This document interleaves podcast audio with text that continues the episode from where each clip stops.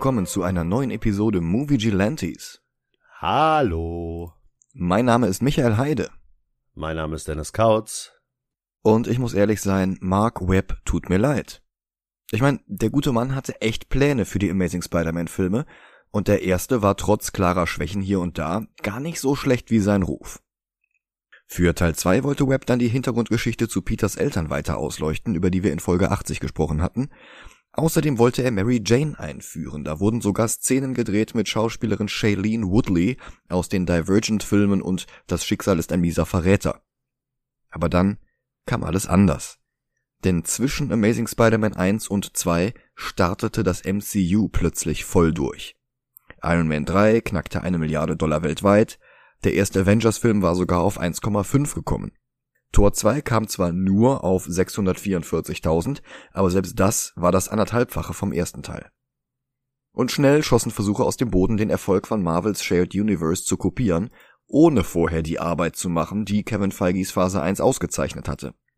Warner launchte völlig planlos das DCEU, dessen bisher erfolgreichster Film Aquaman keinen einzigen Auftritt von Figuren aus den anderen Filmen hatte, die Ereignisse aus Justice League wurden weitestgehend ignoriert und etablierte Charakterhintergründe aus Justice League wie Meras Eltern oder Arthurs Grad der Vertrautheit mit atlantischen Orten wurden sogar ausdrücklich widersprochen. Und immer noch landeten sieben MCU-Filme im Ranking vor Aquaman. Andere Shared Universe Versuche scheiterten noch viel schlimmer.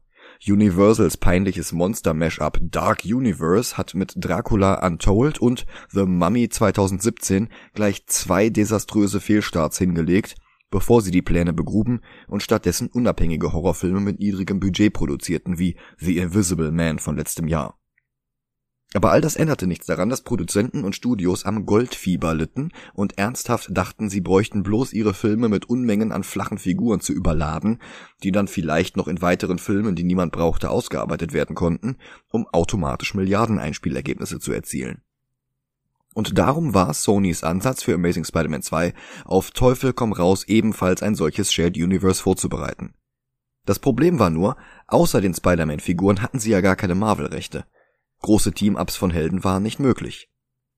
Die scheinbare Lösung dazu lag allerdings auf der Hand. Stan Lee, Steve Ditko und John Romita Sr. hatten ja zum Glück eine ganze Reihe von denkwürdigen Schurken erschaffen, die sogar immer mal wieder als Team aufgetreten waren. Die Sinister Six. Und das wäre durchaus ein denkbares Gegenstück zu Disneys Avengers. Also begruben sie Mark Webbs Fortsetzung zu Amazing 1 unter mehr Schurken, als der Film schultern konnte.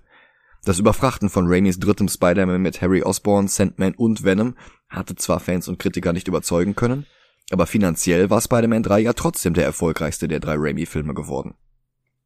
Gut getan hat es dem Film nicht, so viel weiß ich noch. Wie schlimm genau es war, kann ich aber schon gar nicht mehr sagen. Ich habe den Film nämlich seit Release nicht mehr gesehen. Ja, ist bei mir ähnlich. Ich habe, äh, als Amazing Spider-Man rauskam, habe ich mir gedacht, oh nee, auf gar keinen Fall. Mhm. Und dann kam der zweite Teil raus und ich habe quasi den ersten geguckt und bin dann ins Kino gegangen. Ich glaube, das hast du gesagt, als wir den ersten damals geguckt haben, ja. Aber man darf auch nicht vergessen, dass Amazing 2 trotzdem noch ein gigantischer Erfolg war. Kein Milliarden-Einspielergebnis, dazu hätte der Film nicht in die Kinos kommen dürfen, als der Winter Soldier noch lief, das war halt wirklich ziemlich dämlich. Oh Gott. Aber aus einem 200 Millionen Dollar Budget weltweit 700 Millionen zu machen, ist halt auch bei weitem kein Flop. Nein, ich bin gespannt. Film ab. Bis gleich. Bis gleich.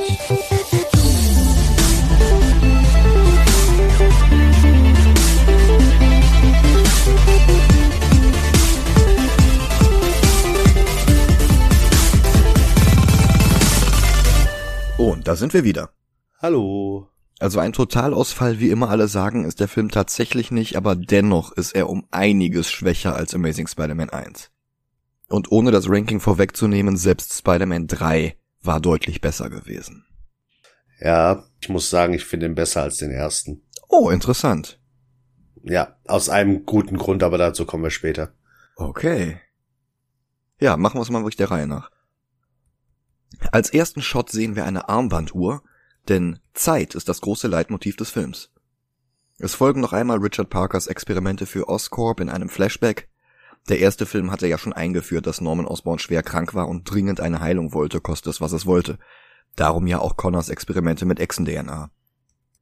Es folgt noch einmal die Eröffnungsszene des ersten Films, allerdings diesmal aus der Sicht des Vaters. Ein Versuch der Geschichte eine Rashomon-Komponente zu geben. Diesmal endet die Rückblende aber nicht an dem Punkt, an dem Peter bei May und Ben landet. Diesmal sehen wir Richard und Mary in ihrem Flugzeug. Der Copilot kommt aus der Kabine. Das scheint das Gegenstück zu Carl Fears aus den Comics zu sein. Codename Der Finisher. Das war der Attentäter, der für den dritten Red Skull Peters Eltern getötet hatte. Warum muss ich auf einmal an so einen Reinigungstypen denken? Der Finisher. ja, Punisher war schon belegt, da mussten sie sich irgendwas anderes überlegen. Ja, gut. Mary kann sich aus der Toilette befreien und es kommt zu einer Rangelei, in der sich ein Schuss löst, der sie trifft. Richard prügelt sich daraufhin mit diesem Co-Piloten, während das Flugzeug bereits unkontrolliert zu Boden rast. Mit letzter Kraft schafft es Richard noch, den Upload seiner Forschungsdaten an den Empfänger Roosevelt zu vollenden, und dann wird alles schwarz, die Maschine ist immer noch im Sturzflug. Ein einziger Glockenschlag einer Kirchturmuhr erinnert uns noch einmal an das Thema Zeit und ist auch gleichzeitig Setup für den Uhrenturm am Ende des Films. Und wir springen in die Gegenwart, aber wie das Flugzeug damals rast auch Spider-Man heute gerade zu Boden der Schwerkraft entgegen. Er kann den Fall aber natürlich mit seinen Netzen bremsen und er schwingt durch die Straßenschluchten von New York und das ist immer noch ein beeindruckendes Erlebnis. Dann kommt aber auch schon der nächste Schurke nach dem Finisher, Alexei Sitsevich, in den Comics besser bekannt als Rhino. Und an sich ist der gut gecastet. Paul Giamatti hatte uns ja zum Beispiel in American Splendor sehr beeindruckt. Und auch sonst kann der normalerweise echt was. Ob als Andy Kaufmans bester Freund und Aushilfs Tony Clifton Bob Smoother in Band Man on the Moon, als quasi Javert in The Illusionist oder als depressiver Schriftsteller in Sideways. Giamatti überzeugt eigentlich immer. Sogar in unterhaltsamem Trash wie Shoot 'em Up oder John Dice at the End bleiben seine Charaktere in Erinnerung. Nicht umsonst hat Giamatti im Laufe seiner Karriere zwei Golden Globes gewonnen und immerhin eine Oscar-Nominierung erhalten. Aber das Problem ist bereits hier, nach nicht mal neun Minuten Laufzeit, dass es Sony überhaupt nicht darum geht, interessante Figuren einzuführen, sondern bloß darum, sie mal kurz zu zeigen. So wie Hawkeye in Tor nur mal kurz gezeigt worden war, was definitiv die falsche Lektion aus Phase 1 war. Giamatti hat überhaupt keinen Stoff, mit dem er arbeiten kann. Der hat buchstäblich nichts zu tun, außer Spaß dabei zu haben, wie sein Charakter durchdreht. Also er rast mit einem Truck durch Manhattan, flucht mal kurz mit russischem Akzent, und dann hat Spider-Man ihn und seine Handlanger auch schon besiegt. Da ist überhaupt keine Substanz, keine Rechtfertigung. Das ist nicht mal ein sonderlich spektakulärer Opener wie bei James Bond oder Indiana Jones. Das ist einfach nur Spider-Man, der was zu tun haben muss, während er das erste Mal Max Dillon begegnet, der im Laufe des Films zu Elektro werden wird. Dillon wird gespielt von Jamie Foxx. Der hatte Anfang der 2000er mit Collateral und Ray von sich reden gemacht. Ein paar Jahre später wurde er dann dank Django Unchained und White House Down zum gefragten Hauptdarsteller.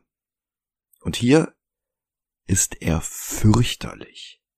Ich meine, ja, ich verstehe schon, dass der Film gerne einen Kontrast schaffen wollte zwischen Dylan vor und nach seinem Unfall. Das ist ja wirklich offensichtlich. Mhm. Das Problem ist, dass man diesen Kontrast auch völlig anders hätte darstellen können. Und davon ab ist die Figur auch völlig überfrachtet. Elektro hätte ein Anti-Spider-Man sein können, wie Brock in Spider-Man 3. Er hätte auch eine tragische Figur sein können, wie Sandman in Spider-Man 3. Oder ein Stalker, dessen Vergötterung in Hass umschlägt, wie bei Nigma in Batman Forever, wäre ein möglicher Weg gewesen. Das Problem ist, der Film versucht alles davon auf einmal. Ja. Und macht nichts davon auch noch richtig gut. Und so ist Dylan hier ein lächerlich übertriebener Nerd, eine trottelige George McFly-Karikatur mit Zahnlücke und einer Halbglatze, über die ein paar zottelige Strähnen notdürftig drüber gekämmt sind. Für mehr Einführung ist keine Zeit. Der eigentliche Fokus der Szene ist nämlich nicht er und auch nicht Jamati, sondern Gwen Stacy, die eine Rede zum Highschool-Abschluss hält. Eine Rede, zu der Peter zu spät kommt, weil er sich mit Savage herumschlagen musste. Eine Rede, die vor Klischees nur so strotzt. Aber sie ist auch gleichzeitig Setup für später. Das Leben ist kurz, wir sollten es nicht verschwenden, machen wir was draus, bla bla. Emma Stone hat das alles übrigens selbst geschrieben. Und sie kommt auf die Hoffnung zu sprechen, an der wir uns immer festhalten müssen. Wer Gwen Stacys Schicksal aus den Comics kennt, ahnt bereits, was hier vorbereitet wird, und ganz ehrlich, das ist gar nicht mal schlecht gemacht. Wenn die Szene ein bisschen Luft zum Atmen hätte, weil es nicht gleichzeitig um den zu spät kommenden Peter ginge und um Sid Savage und um Dylan, dann hätte das echt was werden können. Tatsächlich schneidet der Film aber immer hektisch zwischen ihr und Spider-Man hin und her. Weil es gerade eben genug Schüler in der Klasse gibt, deren Nachname mit O anfängt, schafft es Peter dann aber gerade noch in der letzten Sekunde zur Abschlussfeier. Er kommt noch immer mit Maske vorm Gesicht angeschwungen und Stan Lee darf vom Publikum aus sagen, hey, I think I know that guy. Das ist ganz drollig. Ja. Dann nimmt er sein Zeugnis entgegen, küsst Gwen leidenschaftlich unter tosendem Applaus und umarmt Tante May. Die beiden erinnern sich kurz an Onkel Ben und an Peters Eltern. Dann turtelt Peter etwas mit Gwen herum, die ihn für den Abend zum Essen einlädt und er soll bloß nicht nochmal zu spät kommen. In einer Deleted Scene gab es hier noch ein Wiedersehen mit Flash Thompson aus Teil 1, aber wie so vieles ist auch das nicht im fertigen Film gelandet. Stimmt, der ist gar nicht im Film, ne? Der ist gar nicht im Film. Der wäre in dieser einen Szene gewesen und sonst nichts und die haben sie dann gestrichen. Ach, schade. Ich fand ja. das schön, dass er am Ende quasi äh, ein Freund von Peter wird im ersten Ja, Teil. und genau das hätten sie halt hier fortgeführt. Ja. Hm. Naja, Peters Verantwortung macht sich mal wieder bemerkbar. Diesmal allerdings nicht verkörpert durch Onkel Ben, sondern durch George Stacy, Gwens Vater. Der war ja im ersten Film getötet worden und Peter gibt sich immer noch dafür die Schuld. Damit nicht genug, hatte er George versprochen, Gwen aus der Spider-Man-Nummer herauszuhalten, und er ist sich jetzt nicht sicher, ob er das schaffen kann. Um den Konflikt für uns sichtbar zu machen, sieht Peter jetzt überall George Stacy, wohin er auch sieht. Das war vorhin schon so in der Verfolgungsjagd, wo er kurz glaubte, ihn in einem neben ihm fahrenden Polizeiwagen zu sehen, und jetzt steht Captain Stacy hinter Gwen in der Menge. Und so kommt Peter am Abend zum China-Restaurant, geht aber nicht hinein. Gwen sieht ihn, kommt raus, spricht ihn an, und Peter gibt zu, dass ihm ihr Vater immer noch zu schaffen macht. Der erste Film hatte ja mit diesem Hin und Her geendet und so macht der zweite Teil auch direkt weiter. Und ich finde immer noch, die Beziehung zwischen Peter und Gwen ist der stärkste Aspekt von Webbs Spider-Man-Filmen. Peter hat Angst, sie zu verlieren, und genau das belastet ihre Beziehung mehr als alles andere.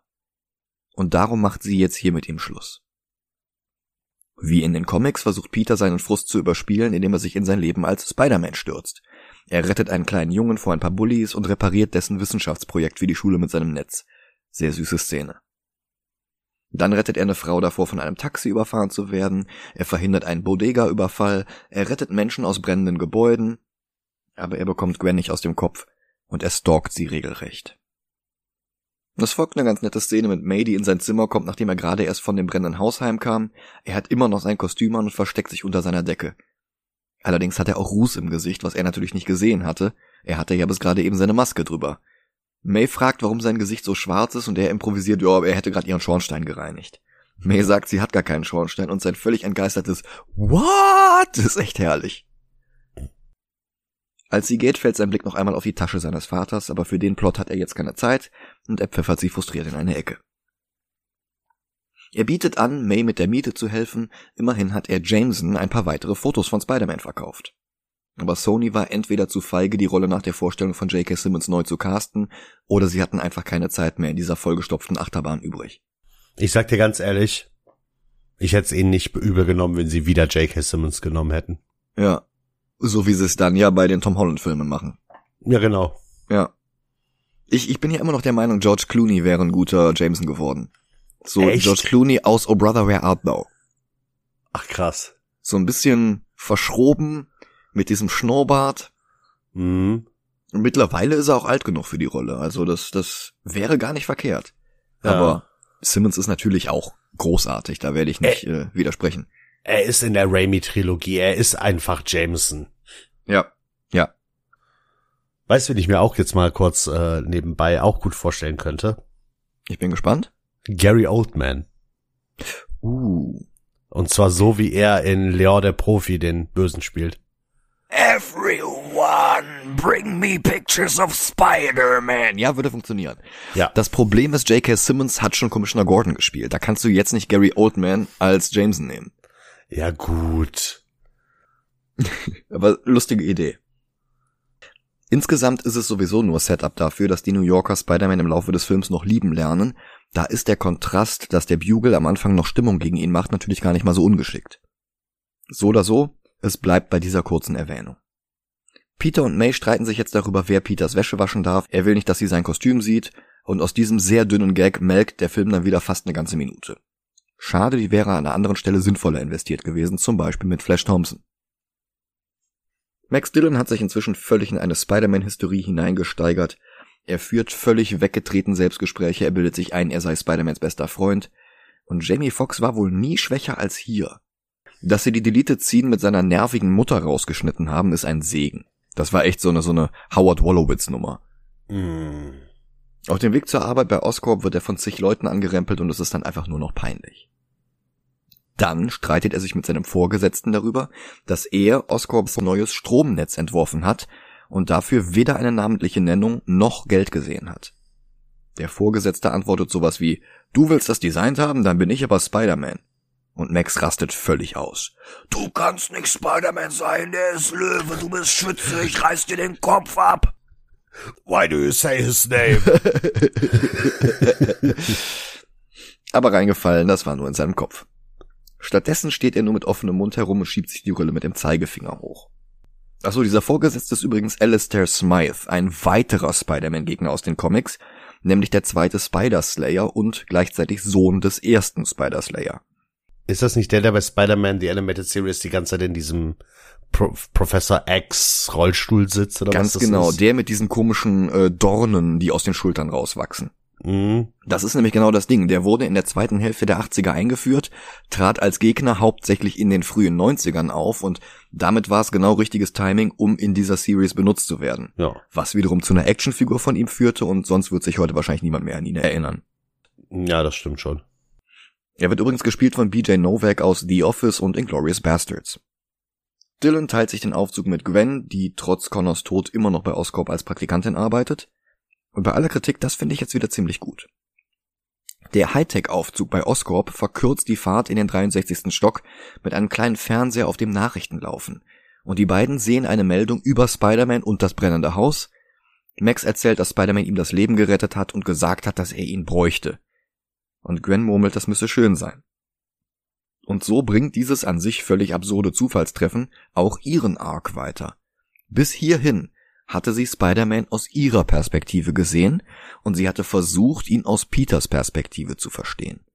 Aber die Sicht eines Dritten, der Spider-Man sein Leben verdankt, das ist neu für sie. Leider macht der Film die Szene dann auch fast wieder zunichte, weil sie sich von Max mit Namen verabschiedet und er völlig fassungslos ist, dass sich zum ersten Mal in seinem Leben jemand seinen Namen länger als 20 Sekunden merken konnte. Max, das ist nun echt nicht so schwer. Die erste halbe Stunde ist um, da ist es mal langsam Zeit, die nächste Hauptrolle einzuführen, Harry Osborn.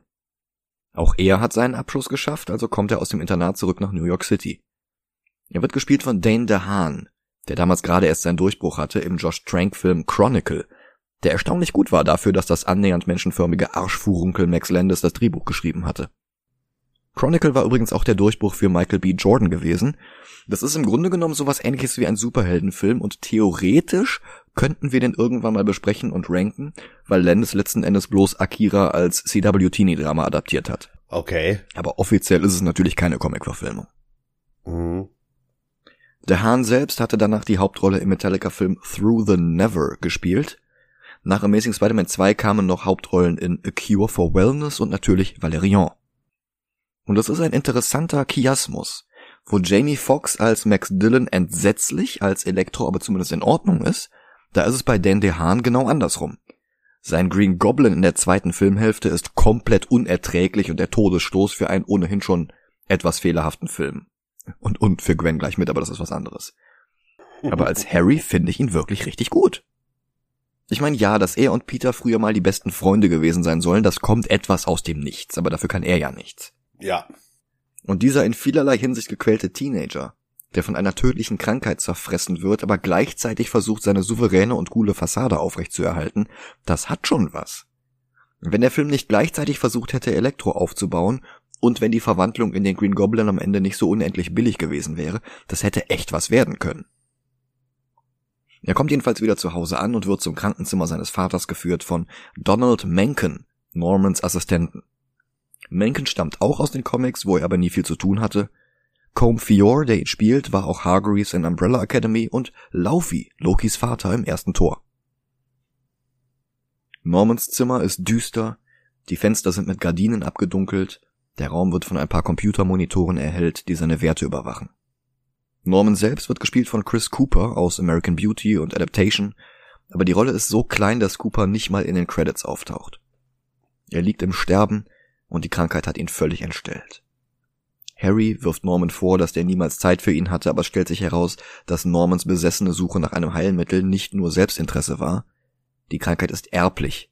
Und auch Harry hat dieses Damoklesschwert über sich hängen. Ob seine Hände schon zucken, will Norman wissen, und da kriegst du echt Gänsehaut bei. Mhm. Norman selbst liegt jetzt im Sterben. Aber vielleicht kann seine ganze Forschung ja wenigstens Harry retten. Also drückt er Harry eine kleine Box in die Hände, zu klein für eine externe Festplatte, aber auch kein USB-Anschluss dran. Peter e-mailt Jameson ein weiteres Foto. Jameson antwortet nur per Mail, aber du kannst quasi J.K. Simmons Stimme hören. Und dann bekommt Peter die Nachricht vom Tode Normans mit und er entschließt sich, sich bei Harry zu melden. Dylan muss inzwischen länger arbeiten, als alle anderen schon Feierabend haben und das an seinem Geburtstag. Der Generator, der aus Aalen sauberen Strom gewinnt, ist beschädigt und die ganze Zeit murmelt er ununterbrochen vor sich hin und singt sich selbst Happy Birthday. Es kommt, wie es kommen muss, ein Unfall lässt ihn ins Aalbecken stürzen, die Stromkabel fallen direkt mit rein und das tötet ihn nicht, sondern verwandelt ihn in Electro. In den Comics war Dylan auf einem Strommasten vom Blitz getroffen worden. Das war jetzt auch nicht gerade wissenschaftlicher, aber immerhin weniger kompliziert. Ja, soll, er soll mal froh sein, dass hinter ihm keine Chemikalien im Regal standen. ja. Harry hat gerade erst seinen Highschool-Abschluss gemacht und sitzt jetzt auch schon in seinem ersten Geschäftsführer-Meeting. Wir erfahren, dass nach dem Lizard-Zwischenfall nicht nur Connors Reptilienforschung, sondern gleich sämtliche Tierhybrid-Experimente eingestellt wurden, sämtliche Daten und Versuchstiere wurden vorsorglich zerstört. Inklusive der Spinnen. Harry meint bitter, das passe zu Norman. Whatever is inconvenient around here, just get rid of it, right? Das mag man jetzt dick aufgetragen finden, aber ich mag's. Der Film hat aufgrund seines halsbrecherischen Tempos nicht viele Momente, die uns die Gedanken und Motivationen seiner Figuren nahebringen, da ist das hier ein eleganter Weg, um Harrys Konflikt zu zeigen. Und in seinem Gefühlsausbruch lernen wir jetzt auch Normans ehemalige Assistentin kennen, Felicia, gespielt von Felicity Jones, die zwei Jahre später in Rogue One die Hauptrolle der Jin Erso hatte. Und auch das war schon wieder mehr Setup für kommende Filme und Spin-offs, denn diese Felicia hier sollte natürlich Felicia Hardy sein. Black Cat. Harry überträgt ihr alle Verantwortung, die anderen im Raum sollen ab jetzt ihr Bericht erstatten. Dann kommt ein Assistent rein und teilt Harry mit, dass er Besuch von einem Peter Parker hat. Die beiden haben sich acht Jahre lang nicht gesehen. Als sie klein waren, hatte Harry ihm geholfen, den Tod seiner Eltern zu verarbeiten, und er will sich jetzt dafür revanchieren, und das finde ich echt schön. Überhaupt die Szene, in der die beiden sich zum ersten Mal wiedersehen, die ist großartig. Sehr ruhig, Peter stehen die Gefühle ins Gesicht geschrieben, Andrew Garfield finde ich ja immer noch ziemlich großartig. Harry blockt alles ab im Versuch, souverän zu wirken. Und dann knackt die Fassade und er fängt an, Peter aufzuziehen. Und beide tauen auf. Sie umarmen sich und dann gehen sie spazieren am Hudson River entlang und sie reden über die Zeit, die sie verpasst haben. Peter spricht von Gwen und davon, dass sie jetzt für Harry arbeitet. Und dann fragt Harry nach, ob Peter je erfahren hat, warum seine Eltern damals verschwunden sind. Die beiden werden beobachtet von Mencken, der jetzt auf Dylan zu sprechen kommt, was nicht bekannt werden darf, der Aktienkurs ist nach Connors zu labil. Und Mencken gibt den Auftrag, Dylan verschwinden zu lassen. Und Dylan kommt zu sich in der Leichenhalle. Elektrizität um ihn herum spielt verrückt, seine Haut und seine Augen leuchten eisblau, elektromagnetische Kräfte hat er jetzt auch, er schnappt sich einen schwarzen Hoodie und verschwindet. Es gab hier auch noch eine Deleted Scene mit einem super nervigen Gericht, ähm, mit einem super nervigen Gerichtsmediziner, aber ich bin froh, dass die nicht mit drin ist. Peter und Gwen treffen sich und die Chemie zwischen Garfield und Stone ist immer noch da. Wie beide in der Anwesenheit voneinander aufblühen, das finde ich so spürbar. Peter hofft, dass sie wieder mit ihm zusammenkommen will, aber sie will eine unkomplizierte Freundschaft und sonst nichts. Im Versuch, Regeln aufzustellen, damit sie sich nicht wieder verlieben, beginnen sie dann auch schon wieder damit, sich zu verlieben. Dann rutscht Peter allerdings heraus, dass er weiß, wo sie gerne zu Mittag ist, und Gwen findet heraus, dass er sie gestalkt hat. Aber der Moment ist nicht creepy, sondern trotzdem irgendwie romantisch. Weil klar ist, dass beide sich immer noch lieben und einfach nicht loslassen können. Fast scheint es, als hätten sie doch eine Zukunft. Dann platzt aus Gwen heraus, dass sie vorhat, nach Oxford zu gehen. Also nach England. Und dass sie auch wirklich Chancen hat, das zu schaffen. Elektro ist jetzt auf der Straße angekommen und die Musik schwillt jetzt zu einem elektrischen Brummen an wie Tesla-Spulen. Geil. Ja, das ist wirklich geil. Noch immer spielen alle elektrischen Gegenstände in seiner Gegenwart verrückt. Autoalarmanlagen gehen los. Er berührt eins der Autos und absorbiert den gesamten Strom der Autobatterie, bis der Alarm verstummt. Und die absorbierte Elektrizität scheint ihm zu helfen. Und er wankt auf den Times Square zu. Peter bekommt das mit. Es ist fast so, als könnte er Electros Dubstep brummen hören. Und neben Gwen steht plötzlich nur noch ein leeres Paar Turnschuhe. Elektro reißt ein Gitter aus dem Boden und absorbiert den Strom jetzt direkt aus der Leitung. Ein Truck nähert sich und instinktiv bewegt er ihn mit seinem Elektromagnetismus aus dem Weg. Sofort kommt die Polizei dazu, außerdem Kamerateams, die ihn in die Nachrichten beamen, überall hin. Auch auf die ganzen Monitore am Times Square. Sein Leben lang war Max für alle unsichtbar. Und jetzt, wo er ein Freak ist, nehmen ihn die Leute zum ersten Mal wahr. Ein Polizeiauto geht fliegen und Spider-Man fängt den Wagen aus der Luft, bevor er einen Kopf trifft. Das ist so eine gute Szene, wie er wirklich springt, in der Luft an dem Wagen kleben bleibt und dann wieder zu Boden springt, den Wagen hochstemmt, fast so ein bisschen wie Superman auf dem Cover von Action Comics 1, aber noch dynamischer. Mhm, das stimmt. Die Szene fand ich tatsächlich auch gut. Dann wendet er sich an Elektro, aber er erkennt ihn nicht, denn Elektro ist ja jetzt ein blau leuchtender Glatzkopf.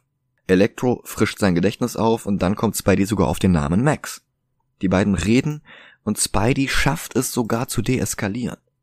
Er ruft den Scharfschützen zu, nicht zu schießen und das scheint sogar zu klappen. Dann tritt Elektro in eine Pfütze, es gibt einen Funken, einer der Scharfschützen bekommt einen nervösen Finger und alles eskaliert. Ein Riesenbildschirm löst sich, Spidey fängt ihn auf, die Menge jubelt Spider-Man zu und buht Elektro aus. Spider-Man versucht immer noch weiter zu deeskalieren, aber Electro fühlt sich jetzt von Spider-Man verraten. Er setzt den ganzen Platz unter Strom, die Gitter im Boden, die Treppe voller Menschen, ein Auto fliegt durch die Gegend und Spider-Man schwingt sich in die Luft und rettet alle. Electro dreht immer weiter durch und Spider-Man landet in einer Bushaltestelle. Aber all das hat Electro auch viel Energie gekostet. Jonas, meine Batterie ist alle. Er greift sich zwei Stromkabel und entzieht dem gesamten Platz die Energie, und dann schießt er sie scheinbar wahllos in die Menge. Dann kommt Spider-Man mit ein paar Feuerwehrleuten und spritzt Elektro mit einem Feuerwehrschlauch voll, um einen Kurzschluss zu produzieren, und er trägt dabei sogar einen Feuerwehrhelm über seiner Spider-Man-Maske. Fand ich auch irgendwie schön. Ja, auf jeden Fall. Gwen ist mittlerweile auch am Ort angekommen und überfordert. Spidey, noch voller Adrenalin, versucht das Gespräch von vorhin fortzusetzen. England? Really? Und das überzeugt sie nicht unbedingt. Peter geht nach Hause, sieht sich alte Fotos an und verzweifelt. Sein Zimmer ist übrigens etwas umgestaltet seit dem ersten Film. Das Fenster zum Hof ist nicht mehr als Poster repräsentiert. Dafür ist ein Space Dog Poster vom deutschen Max und Moritz Preisträger Hendrik Dorgarten sehr präsent auf seiner Schranktür. Du kennst den Stil von Dorgarten vielleicht, weil er am Video zu Esperanto von Freundeskreis beteiligt war, also sehr cool. Mhm. Peter steckt sich Kopfhörer in die Ohren und versucht abzuschalten. Aber sein Blick fällt wieder auf die Aktentasche seines Vaters und er räumt sie aus, untersucht noch einmal alle Notizen und diese ganzen willkürlich zusammengewürfelten Gegenstände. Ein Zettel, auf dem Roosevelt steht, springt ihm ins Auge und er googelt Roosevelt und Roosevelt New York und beginnt damit scheinbar wahllos alle möglichen Artikel auszudrucken und er baut sich eine dieser Serienkiller-Pinwände mit roten Schnüren. Oscorp, Roosevelt, dazwischen Fotos von ihm und Gwen, und das Ergebnis ist eine völlig chaotische Mindmap. An Gwens Bild packt er eine Karteikarte mit der Aufschrift Do I have to lose you too? Und er denkt an die Beziehung, nicht daran, dass sie im Laufe des Films ihr Leben verlieren könnte. Und während New York nach dem Zwischenfall am Times Square plötzlich Spider-Man-Fans sind, sitzt Harry am Glasschreibtisch seines Vaters und grübelt. Dann zuckt er zusammen, vermutlich durch die Krankheit, und die kleine Box, die sein Vater ihm gegeben hat, fällt auf die Tischplatte, wo sie den gigantischen Touchscreen aktiviert, der Harry jetzt Zugriff auf alle Daten ermöglicht. Darunter sind die Experimente von Peters Vater, Kampfanzug-Prototypen wie bei Willem Dafoe, aber auch Ordner mit der Aufschrift Ravencroft, mehr dazu in wenigen Minuten. Außerdem Powerpack, aber da geht's wohl eher um Oscorps Stromerzeugung als um die vier Teenager-Superhelden in den Marvel-Comics. Ach, und einen Ordner zu Dr. Morbius gibt es auch noch, Mehr zu dem Kerl, wenn Sony nächstes Jahr den mehrfach verschobenen Jared Leto-Film in die Kinos bringt.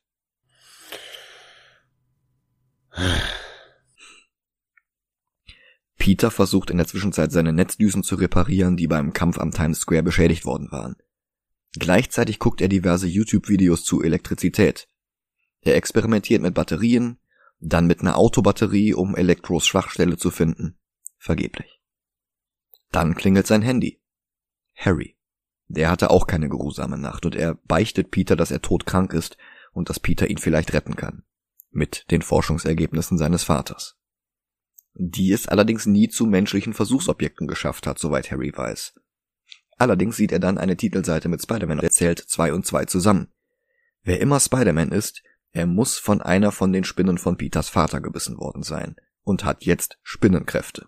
Wahrscheinlich auch beschleunigte Heilung. Und er will jetzt an Spider-Mans Blut, um ein Heilmittel für sich selbst zu finden. Vielleicht kann Peter ja helfen, immerhin hat der ein Foto von Spider-Man geschossen. Noch ein Grund, warum sie Jameson vorhin erwähnt hatten.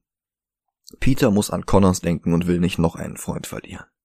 Harry fleht Peter um Hilfe an. Und Peter verspricht zu versuchen, Spider-Man zu finden.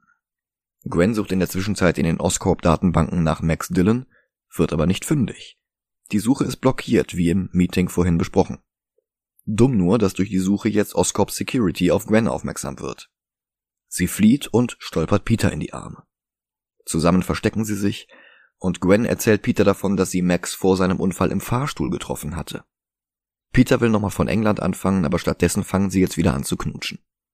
Dann kommen sie aus dem Schrank heraus, Peter nutzt seine Kräfte, um die Security mit Slapstick-Einlagen abzulenken, damit Gwen in den Aufzug kann, Dort ist aber schon Harry. Und die beiden reden über Peter. Das ist eigentlich ganz, ganz klug gemachtes Foreshadowing. Zuerst hat Peter von Gwen geredet, hat gesagt, dass sie für Harry arbeitet. Jetzt trifft Harry sie. Nach seinem Unfall ist es dann klar, dass er sich auf sie stürzen wird. Electro hingegen ist jetzt nach Ravencroft gebracht worden. In den 90ern hatte Marvel das Ravencroft Sanatorium eingeführt, ein sehr offensichtlicher Versuch, DCs Arkham Asylum zu kopieren. Leiterin war die weibliche Psychologin Dr. Ashley Kafka, übrigens nicht benannt nach Franz, sondern nach einer Freundin von Autor J.M. DeMatteis, Freda Kafka, einer therapeutischen Hypnoseexpertin, die allerdings wohl um ein paar Ecken mit Franz Kafka verwandt war. Hm. Sie starb 2017, nicht ohne vorher über diesen Film gesprochen zu haben, und in einem Interview sagte sie, sie war nicht wütend, aber gut fand sie es nicht. Denn Ashley Kafka wird in der Welt von Sony gespielt vom Neuseeländer Martin Xokas. Das war der Elf Cilleborn im Herrn der Ringe und der Schurke im allerersten Triple X. Oh Gott. Er channelt irgendwie Tim Curry, trägt magentafarbenen Lippenstift und er spricht mit deutschem Akzent. Dass Freda Kafka entsetzt reagiert hat, wundert mich nicht. Ich frage mich hingegen in erster Linie, was das Ganze überhaupt soll. Also wenn das Transgender oder Non-Binary Repräsentation sein soll, dann ist das ziemlich fürchterlich. Ich ja. meine, wer hat denn bitte die Entscheidung getroffen, aus der einzigen nicht-Cis-Person im ganzen Film einen exaltierten Dr. Mengele zu machen? War da J.K. Rowling Beraterin oder was? Hm. Gleichermaßen unerklärlich ist übrigens die Behandlungsmethode, bei der Elektro bloß immer wieder in einen Wassertank gesteckt wird, während an der schönen blauen Donau von Johann Strauß läuft. Achso, und Menken ist auch dabei. Denn Kafka verhört jetzt Elektro. Elektro droht ihm erst, dann zieht er die Elektrizität aus den Wänden von Ravencroft, leuchtet kurz rot und explodiert. Kafkas Brillenglas zersplittert, dann schaltet er den Strauß wieder an und schickt Elektro zurück in sein Aquarium. Tante May hat in der Zwischenzeit Peters Serienkillerwand gefunden und macht sich Sorgen. Wir erfahren, dass die Richard Parker immer noch Vorwürfe dafür macht, dass er Peter einfach bei ihr abgeladen hat und verschwunden ist. Sally Field nimmt man ab, dass May verletzt ist, dass sie Peter als ihr Kind sieht und eifersüchtig ist auf den Vater, der nie für ihn da war. Peter legt seine Stirn an ihre, reibt ihr die Schultern und die Szene ist echt gut. Sie willigt endlich ein, Peter alles zu sagen. Nach der Trauerfeier waren zwei Typen bei ihr aufgekreuzt, die sich als Agenten der Regierung ausgegeben haben. Und sie sagten, Richard habe die Forschungsergebnisse, die er für Oscorp angefertigt hatte, gestohlen, um sie außer Landes zu verkaufen. Hochverrat. Peter glaubt ihr, aber das passt alles nicht in das Bild, das er von seinem Vater hat. Und etwas ungeschickt zählt sie jetzt auf, wie normal sein Vater schien, welche U-Bahn er auf dem Weg zur Arbeit genommen hatte. Harry macht die Krankheit mittlerweile schon übel zu schaffen. Er sieht jetzt schlimmer aus als sein Vater in den Rückblenden zu der Zeit, bevor Peters Vater verschwand und er bekommt Besuch von Spider-Man. der sich aber weigert, Harry sein Blut zu geben. Es könnte gefährlich sein, es könnte Harry töten. Und er sagt, hey, ich sterb doch ohnehin schon, wo ist das Risiko? Aber Peter spricht das Risiko an, dass sein Blut auch noch Schlimmeres mit Harry machen könnte. Woraufhin Harry wütend wird und er schwört Spider-Man Rache. Ich verstehe das alles, aber es geht viel zu schnell. Dem Film fehlt hier definitiv die Zeit, die er für andere Sachen wie Reno verschwendet. Mhm. Vielleicht hätten sie Electro einen Film und Harry einen separaten Film widmen sollen. Ich habe nicht immer was dagegen, wenn ein Film mehr als einen Schurken hat, aber hier geht's halt echt nicht auf. Die Zeit, die der eine braucht, wird auf den anderen verschwendet und umgekehrt. Ja. Ich, ich verstehe sowieso nicht dieses, äh, dass Spider-Man ihm nicht hilft. Ich verstehe das nicht, das will nicht in meinen Kopf rein. Also ich verstehe, dass er nicht noch ein Lizard-Monster schaffen will. Die Frage ist, ob es nicht noch andere Möglichkeiten geben könnte, ihm zu helfen. Ja. Aber ganz ehrlich, ich hätte ihm sofort das Blut gegeben. Ja, aber dann wäre er halt auch wieder mutiert, ne, zu so einem Monster. Also. Wer sagt das denn? Wer sagt ja nicht, dass der einfach nur äh, dieselben Kräfte wie Spider-Man bekommen hätte? Ja, vielleicht. Andererseits war die Spinne ja nur mit Peter kompatibel, wie wir gleich noch erfahren werden. Ja. Völlig außer sich fängt Peter Gwen vor ihrem Einstellungstest für Oxford ab und klagt ihr sein Leid. Dass er Harry helfen will, aber nicht weiß wie. Dann wünscht er ihr Glück für ihren Test und verkriecht sich wieder in seinem Zimmer. Er reißt die Serienkillerwand runter, wirft den Taschenrechner gegen die Wand und heraus rollen ein paar Münzen. Münzen wie die eine, die er lose mit in der Tasche gefunden hatte, schon im ersten Film. Und die Worte seiner Tante, welche U-Bahn-Linie sein Vater zur Arbeit genommen hatte, klingen ihm in den Ohren und er googelt jetzt Roosevelt und Subway Station und Treffer. Eine stillgelegte U-Bahn-Station, die Franklin Roosevelt einst genutzt haben soll, um die Öffentlichkeit außen vor zu lassen. Noch einmal sieht sich Peter die merkwürdigen Münzen an. Harry entpuppt sich mittlerweile auch als Fan von Jameson, allerdings nicht vom Journalisten, sondern vom Whisky. Er hat aufgegeben. Er wird nicht an die Spinnen kommen und genau das sagt er auch Felicia. Die weist ihn darauf hin, dass sie mitbekommen hatte, dass Mencken jemandem gesagt hat, bevor die Spinnen zerstört wurden, hätte man ihnen das Gift entnommen und irgendwo gelagert. Harry solle doch mal bei den Special Projects nachsehen. Harry macht das und findet als erstes alle Daten zu Electro.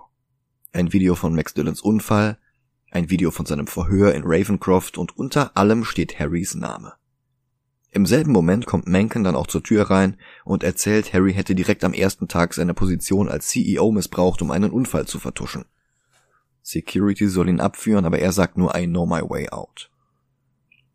Peter ist jetzt durch stillgelegte U-Bahn-Tunnel gelaufen und an der Roosevelt-Station angekommen. Ein Drehkreuz führt gegen eine Steinmauer. Er wirft eine der Münzen ein und die Mauer bleibt stabil, allerdings öffnen sich jetzt die Schienen und ein U-Bahn-Waggon kommt herausgefahren. Darin ist das geheime Labor seines Vaters. Die Computer schalten sich nach all den Jahren aus dem Standby wieder hoch, der Download der Dateien aus dem Flieger ist abgeschlossen. Teil des Datenpakets ist ein Video, in dem Richard alles erklärt. Nicht er hatte vorgehabt, die Forschungsdaten ins Ausland zu verkaufen, sondern Norman selbst. Anders hatte er das Projekt nicht finanziert bekommen. Richard hatte daraufhin kalte Füße bekommen und wollte aussteigen, woraufhin Norman ihn unter die Räder geschmissen hat. Aber noch etwas erklärt er im Video. Die menschliche DNA, die er in die Spinnen hineingespleist hat, war seine eigene. Darum kam Oscorp bei den Experimenten ohne ihn nicht weiter. Gleichzeitig erklärt es, warum die Spinne Peter Kräfte geben konnte. Sie teilen sich die DNA.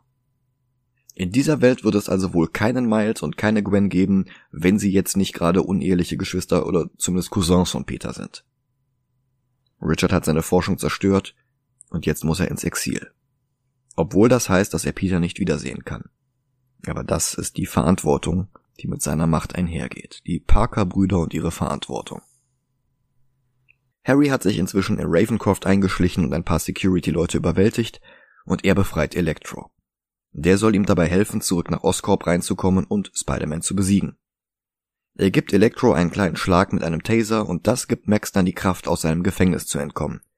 Er schockt die eintreffende Security und Dr. Kafka bewusstlos, dann setzt er sich wieder zusammen, erst das Nervensystem, dann alles andere. Das erinnert sich ja nicht ganz zufällig an Dr. Manhattan in Watchmen. Ja. Ist das auch der Grund, warum Electro im Film blau leuchtet? In den Comics sah er nämlich immer wie ein normaler Mensch aus, nur halt mit einem mhm. Kostüm in grün und gelb. Die Farben haben es hier nur auf seine Geburtstagstorte geschafft. Hm. Kafka steht noch einmal auf und Elektro bewegt ihn mit seinem Elektromagnetismus in sein eigenes Aquarium. Danach sehen wir Kafka nicht wieder, also zumindest nicht im Film. Im Spiel zu Amazing Spider-Man 2 hat er nämlich noch etwas mehr zu tun, da gibt es noch einen ganzen Subplot um Carnage.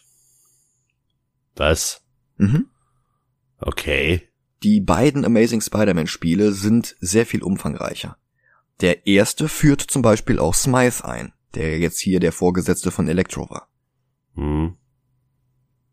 Electro übernimmt jetzt das Security-System von Oscorp und teleportiert sich in Menkens Büro. Harry kommt dazu und Menken beschimpft ihn. Electro deutet nur mit einem Finger auf ihn und schockt ihn bewusstlos. Und dann defibrilliert er ihn wieder zurück. Als Menken kurz auf dem Boden liegt, kann man übrigens gut den Fußboden erkennen, der fast dasselbe Muster hat wie der Teppichboden im Overlook Hotel aus Shining bloß ohne Rot. Ist übrigens nicht der einzige Film, der dieses Muster übernimmt, ein anderer ist ausgerechnet der erste Toy Story. Mit vorgehaltener Waffe, die er einem Security-Mann abgenommen hat, zwingt Harry jetzt Mencken dazu, ihm das Spinnengift zu geben. Dazu fahren sie in einen geheimen Keller unter dem Oscorp Tower und hier unten überschlägt sich Sony dann dabei, weitere Schurken anzuteasen. Innerhalb weniger Sekunden sehen wir hier eine riesige Gestalt im Nebel dann das Exoskelett, das Harry gleich als Green Goblin tragen wird, sowie die Arme von Dr. Octopus und später im Film kommen auch noch die Flügel des Vulture dazu.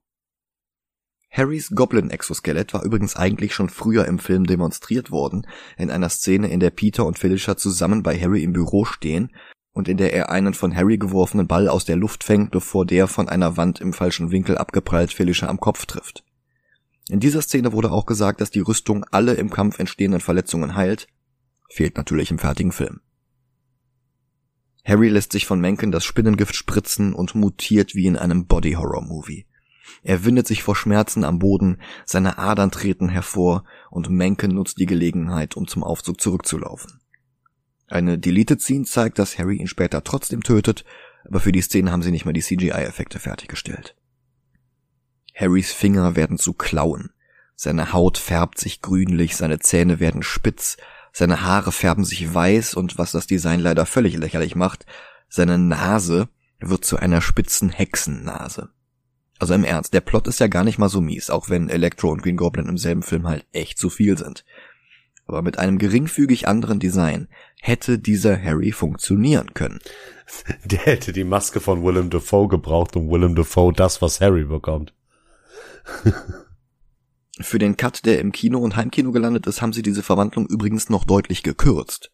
Die war eigentlich noch krasser, mit wirklich grotesk langen Zähnen, die ihm im Mund wieder wegbrechen, weil sein Kiefer zu stark ist.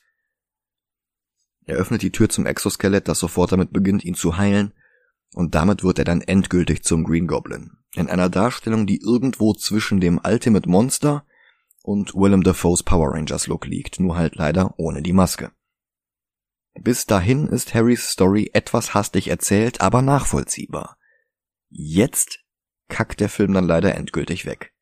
Dieses lachhafte Design und die dicke Maske, unter der Dehan keinerlei Subtilität mehr zeigen kann, macht echt alles zunichte, was der Film eigentlich machen wollte. Gwen nimmt ein Taxi über die Manhattan Bridge aus New York heraus, sie hat Oxfords Einstellungstest bestanden und will jetzt nach England reisen. Sie spricht Peter auf den AB und spricht aus, dass sie ihn liebt. Peter schwingt als Spider-Man zur benachbarten Brooklyn Bridge und schreibt mit seinem Netz I love you in die Stahlseile hinein. Darauf steigt sie aus dem Taxi aus, das sowieso im Stau stand. Die beiden klettern auf die Spitze der Manhattan Bridge. Peter schlägt vor, einfach mit nach England zu kommen. Und die beiden küssen sich. Aber Moment. Gwen Stacy? Brooklyn Bridge? Green Goblin? Da war doch was. Tja. Aber erst hält sich der Film jetzt nochmal mit Electro auf, der nicht fliehen kann, um eines von Sonys so doll herbeigesehnten Sequels anzuteasen. Nein, er muss jetzt erst noch versuchen, die Elektrizität der gesamten Stadt zu absorbieren aus dem Stromnetz, das er selbst entworfen hatte. Und die ganze Stadt wird dunkel. Straßenlaternen explodieren. Der Tower vom LaGuardia Flughafen hat keinen Funkkontakt mehr zu den landenden Flugzeugen. Intensivstationen haben keinen Notstrom. Chaos bricht aus. Gwen gibt Peter ein paar Tipps, wie er Elektro mit Hilfe von angewandter Physik stoppen kann, und sie besteht darauf, ihn zu begleiten, denn sie hat die Pläne für das Stromnetz gesehen und weiß, wie das System neu hochgefahren werden kann. Peter klebt sie allerdings mit seinem Netz an einem Kofferraum fest. Gwen ruft ihm noch hinterher, Peter! Und dann hält sie sich selbst die Hand vor den Mund, aber der ganze Krach um sie herum sollte seine Geheimidentität ausreichend geschützt haben. Angeblich war das ein Fehler von Emma Stone und sie haben den Outtake einfach im Film gelassen. Spider-Man schwingt sich in einer von Raps patentierten Sequenzen, die bis zum PS4-Spiel das Nonplusultra im Netzschwingen dargestellt hatten, bis zum Oscorp Tower im Herzen von Manhattan. Electro hat den ganzen Turm übernommen und die Fenster spiegeln jetzt sein Gesicht wieder in Überlebensgröße. In Oscorps Kraftwerk ist er dann aber wieder normal groß und kämpft gegen Spider-Man und dabei spielt er auf Tesla-Spulen Incy Wincy Spider. Ha. Das ist, also ich muss sagen, ne, das ist das, was ich die ganze Zeit an dem Film so geil fand. Diese Musik, wenn Elektro seine Kräfte einsetzt. Ja.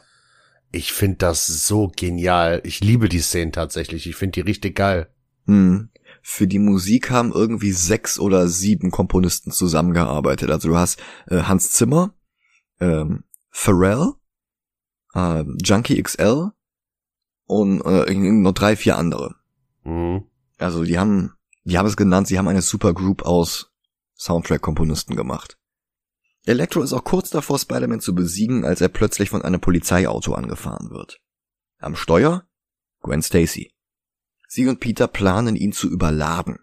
Und obwohl Peter noch einmal eine kurze Vision von ihrem missbilligend guckenden Vater hat, scheint es zu funktionieren.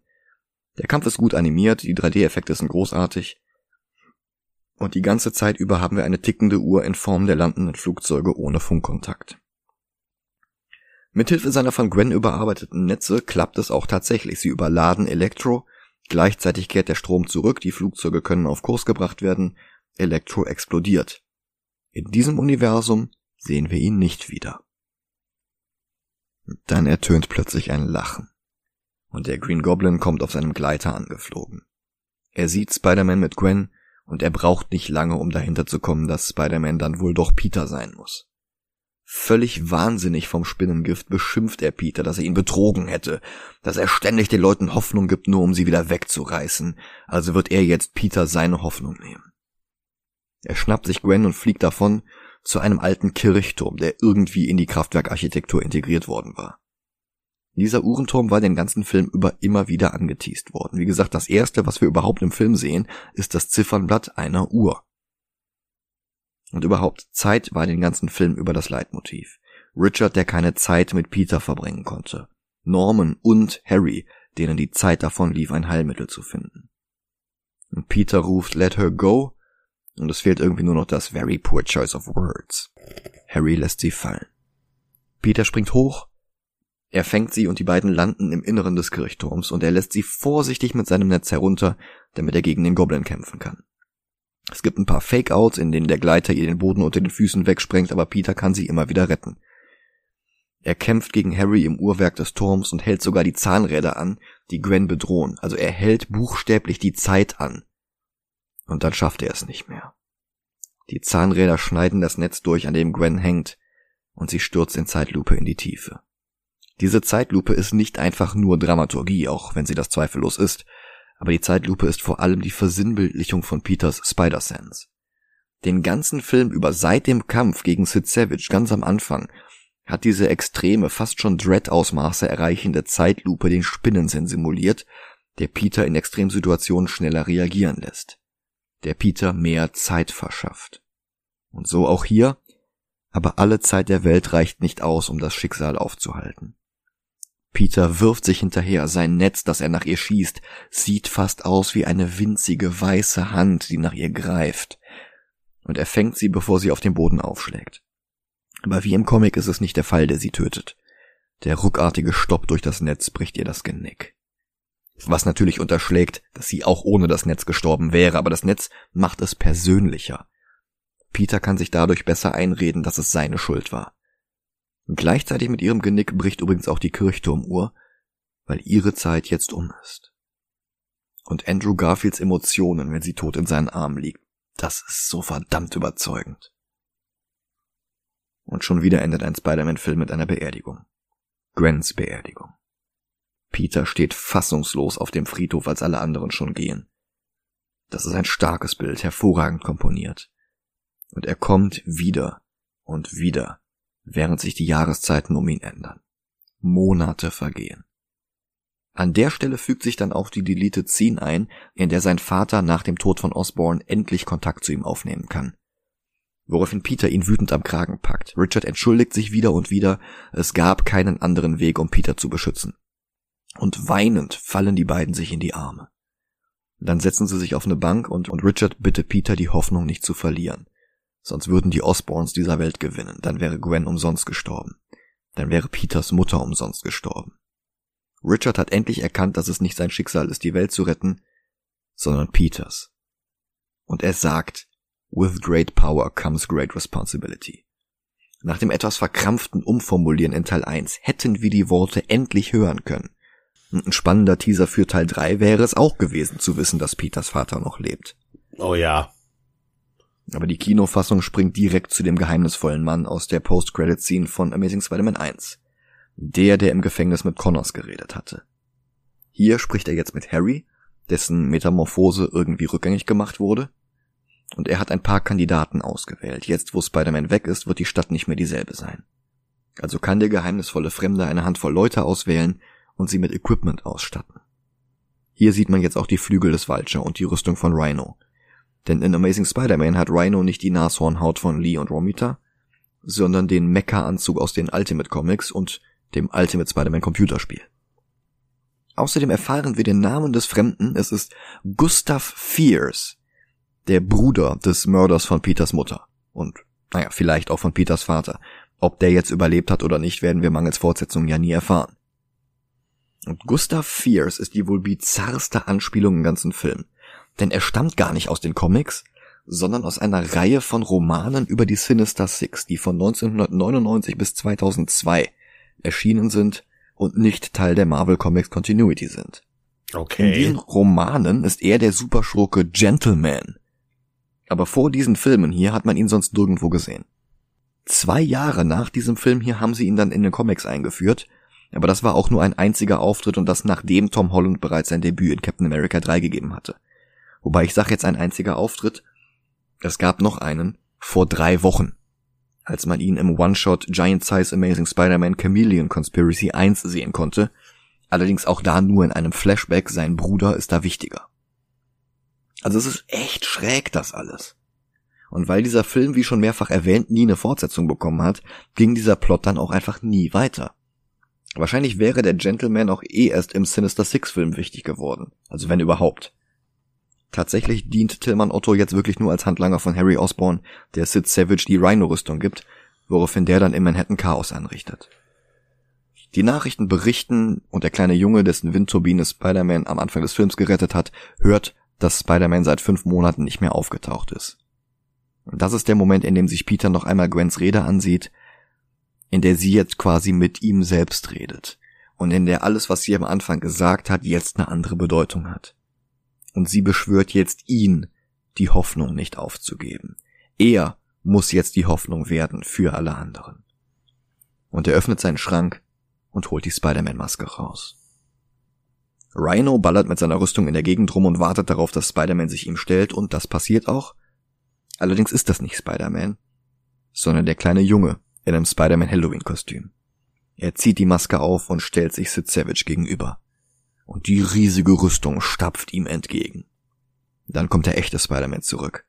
Der kleine Junge nimmt die Maske ab und Peter sagt, du bist der mutigste Junge, den ich je gesehen habe. Dann lässt er sich von der Polizei ein Megafon geben, beschimpft Rhino, stürzt sich in den Kampf, schwingt einen Kanaldeckel in Rhinos Richtung und der Film endet. Nicht mal eine Post-Credit-Scene. Im Kino lief hier als Mid-Credit-Scene noch ein Trailer für X-Men Days of Future Past, ein Marketing-Deal zwischen Fox und Sony, der etwas für Verwirrung sorgte, weil ein paar Fans sich jetzt nicht sicher waren, ob das ein Crossover zwischen Spider-Man und den X-Men anteasen sollte. Aber ich habe jetzt die Blu-ray geguckt, da ist der Trailer natürlich nicht mit drauf. Mhm. Was den Kampf gegen Rhino zur letzten Einstellung der Amazing Spider-Man-Filme macht. Das frustrierendste, und da kann der Film selbst nichts für, nur die Vermarktung ist, dass dadurch dieser letzte Moment, wie Spider-Man den Gullideckel gegen Rhino schwingt, sogar im Trailer war, um uns auf diesen Film heiß zu machen. Oh ja. Und dann zeigt der fertige Film nicht mal, wie es weitergeht. It's a mess. Hm. Also ironisch, dass die größte Sünde eines Films, der sich so konstant das Thema Zeit auf die Fahne geschrieben hat, ausgerechnet darin besteht, die Zeit, die er hat, völlig fehl zu managen. Ich meine, da steckt schon wirklich ein guter Film drin, tief vergraben unter einer Menge Schrott.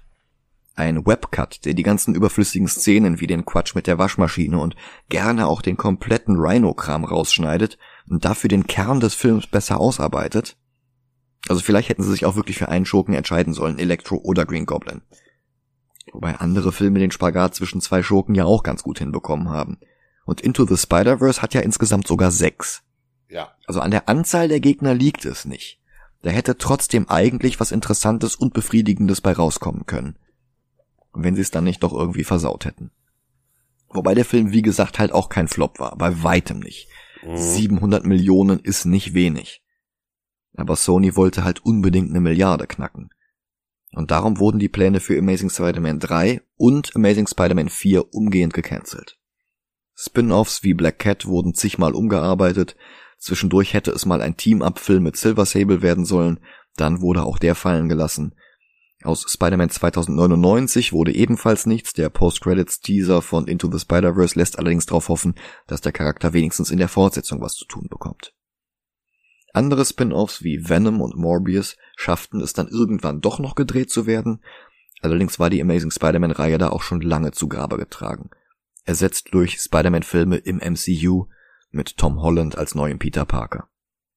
Der gab sein Debüt in Civil War, das werden wir uns im Dezember ansehen, und dann soll ja auch schon Spider-Man No Way Home kommen, und es ist immer noch nicht ganz klar, mit wem es darin ein Wiedersehen geben wird und mit wem nicht. Ja, aber vorher müssen wir jetzt erstmal Rise of Electro ranken. Ich möchte an dieser Stelle direkt mal sagen, warum ich den Film besser fand als Amazing Spider-Man. Okay. Ich finde The Amazing Spider-Man 1 ja von vorne bis hinten langweilig. Das habe ich ja auch in der dazugehörigen Folge gesagt. Ja, fand ich nicht so, aber muss ich halt akzeptieren, ja. Mhm. Elektro, also jetzt nicht die Figur, sondern die Kampfszenen mit Elektro, mhm. machen mir mehr Spaß als der komplette Amazing Spider-Man 1. Hm. Ja, verstehe. Also ich hatte mir jetzt tatsächlich eher Incredible Hulk angesehen. Also bei 54. Weil der hatte auch viel Setup für Schurken wie Leader, das mhm. nie zu etwas führte. Auch Incredible Hulk hatte Forschung, die versuchte, die Kräfte des Protagonisten jemand anderem zuzuführen und einen Action-Showdown gegen dann diese andere Person. Mhm. Auch waren beide der Versuch, ein Shared Universe zu beginnen, aber Hulk hatte halt den Vorteil, dass Iron Man besser bei den Fans ankam. Und selbst dort hatten sie ja im Endeffekt alles geändert. Den Hauptdarsteller ersetzt und Personen wie Liz Ross oder den Leader nie wieder erwähnt. Ich hätte jetzt fast Abomination gesagt, aber der ist ja im Trailer für Shang-Chi. Und bestätigt für She-Hulk. Ja. Ich mach dir ein und, Angebot. Okay. Ähm, ich finde ihn ja weiter oben besser, du weiter unten. Was ist denn, wenn wir ihn als neuen Platz 49 nehmen? über Bloodshot. Ja, unter die Maske.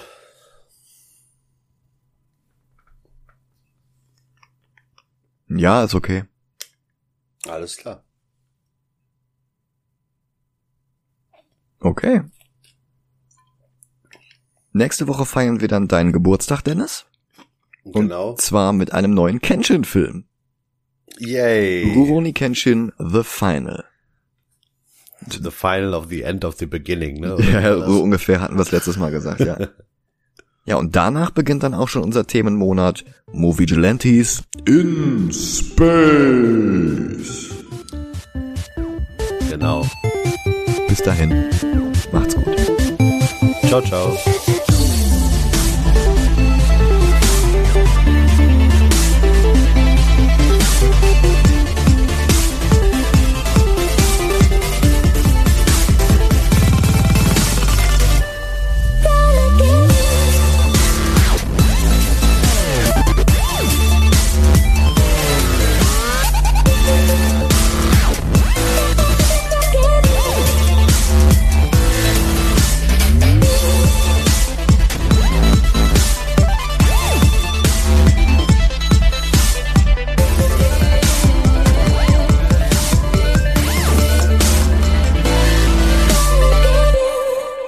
Dass sie da auch eine Deleted Scene rausgeschnittet haben mit seiner nervigen Mutter. Habe ich geschnittet gesagt? Ja, hast, Entschuldigung. Ach, Kein Problem. Ja, hast du.